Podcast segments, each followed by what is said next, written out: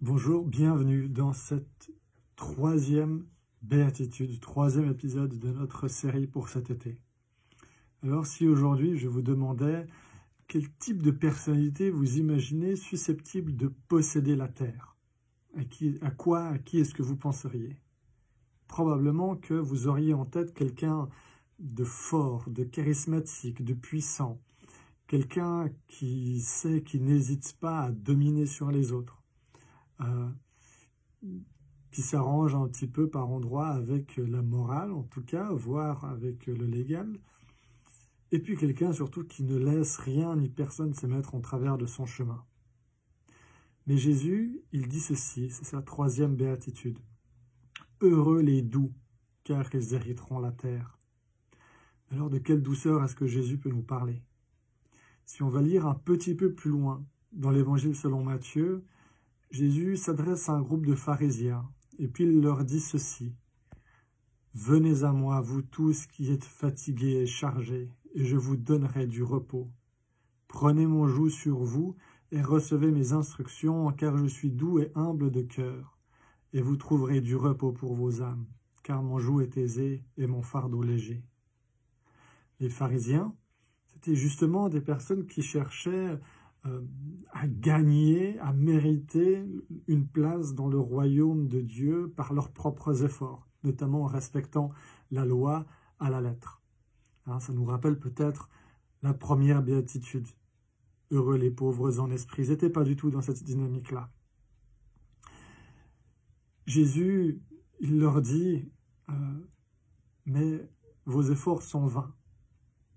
À la place, ayez l'humilité de porter et de mettre mon joug, de vous placer sous mon règne.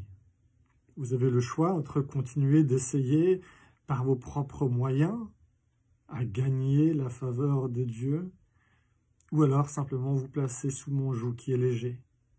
Mais il y a seulement une de ces deux options qui fonctionne. Dans la suite des béatitudes, des deux premières béatitudes qu'on a, lues ensemble, méditées ensemble, on a deux choix deux attitudes principalement euh, qu'on pourrait avoir. La première, c'est de tomber dans une forme d'apitoiement.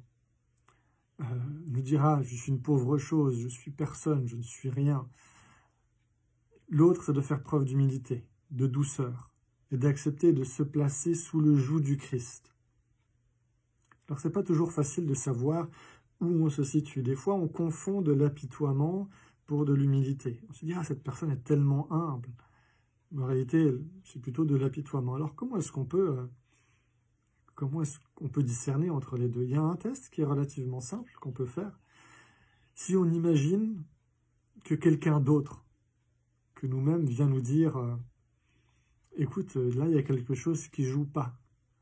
Il y a quelque chose qui ne va pas avec toi ou chez toi. Il y a un problème qui vient pointer notre faute, notre péché, comme on dit.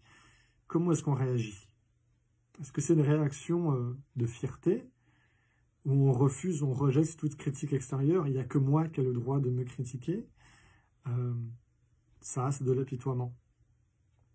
Par contre, la personne douce et humble saura l'entendre, l'accepter, de dire Ah oui, tu as raison, je suis, euh, je suis merci.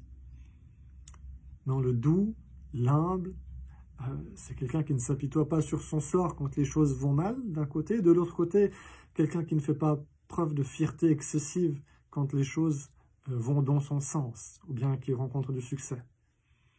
Non, c'est quelqu'un qui se met humblement à la suite du Christ. Euh, avec cette promesse, il aura la terre en héritage. Amen et à bientôt.